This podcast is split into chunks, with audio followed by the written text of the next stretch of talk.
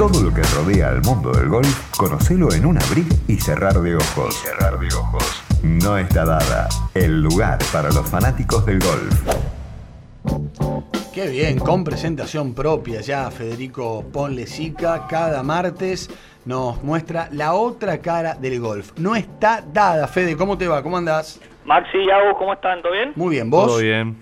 Muy bien, muy bien acá. Hoy, Bueno. hoy les trajimos algo interesante, lo que hablamos en la primera columna, primer programa, que fue acerca de cómo la tecnología estaba impactando a todos los deportes. Correcto.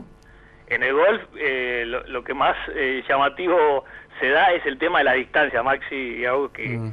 es impresionante. Lo que, lo que están volando la pelota los profesionales hoy es una cosa de locos. Y claro, ¿y, y, y dónde empieza la tecnología a jugar su partido acá?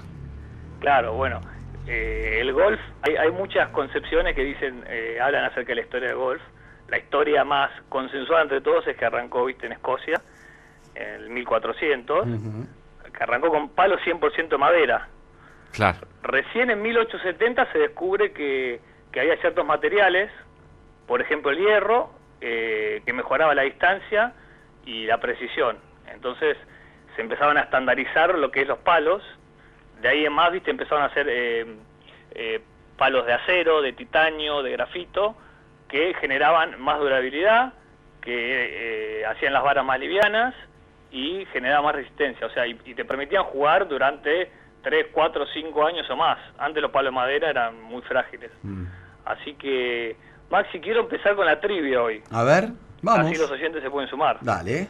Hablando de, de justamente el tema de las yardas y el tema de la distancia, queremos que a ver que nos digan los oyentes quién es el jugador con mayor promedio de distancia en esta temporada 2019. Yo tengo las opciones, Maxi, porque. Fede tira la pregunta, pero Claro. yo les doy pistas a los oyentes. Vos sos el bueno acá. Yo soy el bueno de la columna.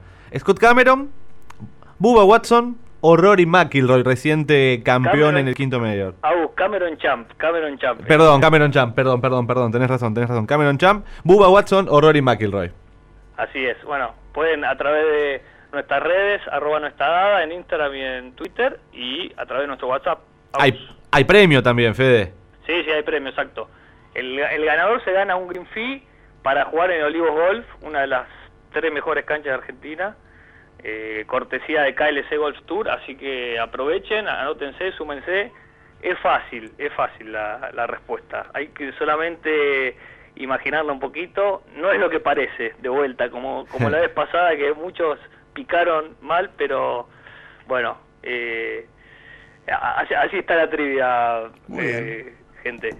No Así solo no está dada en las redes sociales, en Twitter y en Instagram, sino también pueden sumarse respondiendo al 11 21 87 1067. ¿Quién de estos jugadores promedia la mejor o mayor distancia con el drive en la temporada 2018-2019? Fede, em, tenés números, no te quiero eh, meter en problemas, pero sí. vos hablabas de esto de cuánto ha cambiado la tecnología en- en los bombarderos del PGA Tour, como lo llamamos en esta trivia. Así Eh, es, Maxi. Mira, eh, Agus, el primer año que se mide la distancia, el primer año de medición fue en 1980, ya casi hace 40 años, y los jugadores promediaban 256 yardas, que vendrían a ser unos do- 210 metros aproximadamente.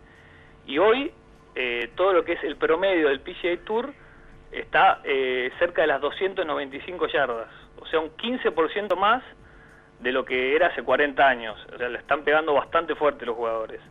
Y ha- hay toda una, una discusión, bueno, que Tiger mismo hace un par de años, acerca del futuro del golf, porque ¿qué pasa? Hay canchas históricas, como San Andrews en Escocia, eh, la misma Augusta, eh, que ¿qué pasa? Quedan con un yardaje que muchas no se pueden alargar. Por ejemplo, Augusta cuando, cuando empezó en el año 1933 tenía 6.700 yardas de longitud, y a través, eh, uno de lo, de, la- de la- de lo más fácil para hacer es generalmente extender el tee de salida, le podés llegar a ganar, hoy Augusta le ganó un 10% a lo que era eh, los tee de salidas originales de 1933.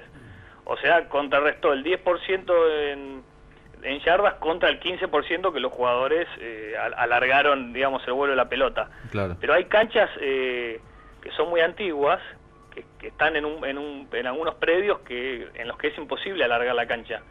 Entonces, ¿qué tuvieron que hacer? Eh, tuvieron que mejorar su setup, digamos, ¿qué hicieron? poner los fairways más angostos, o sea, cortar el, el, pasto, eh, digamos, para que la pelota pueda, para que para lo que no entienden, digamos, para que la pelota pueda caer en una superficie mucho más angosta, que lo que es más difícil. El RAF, eh, que es el pasto que no cortan, dejarlo más profundo, cosa que cuando la pelota caiga ahí sea muy difícil de pegarle, de sacarla de ahí. Y bueno, los greens más rápidos, cosa que cuando llegas al green sea muy difícil embocar la pelota.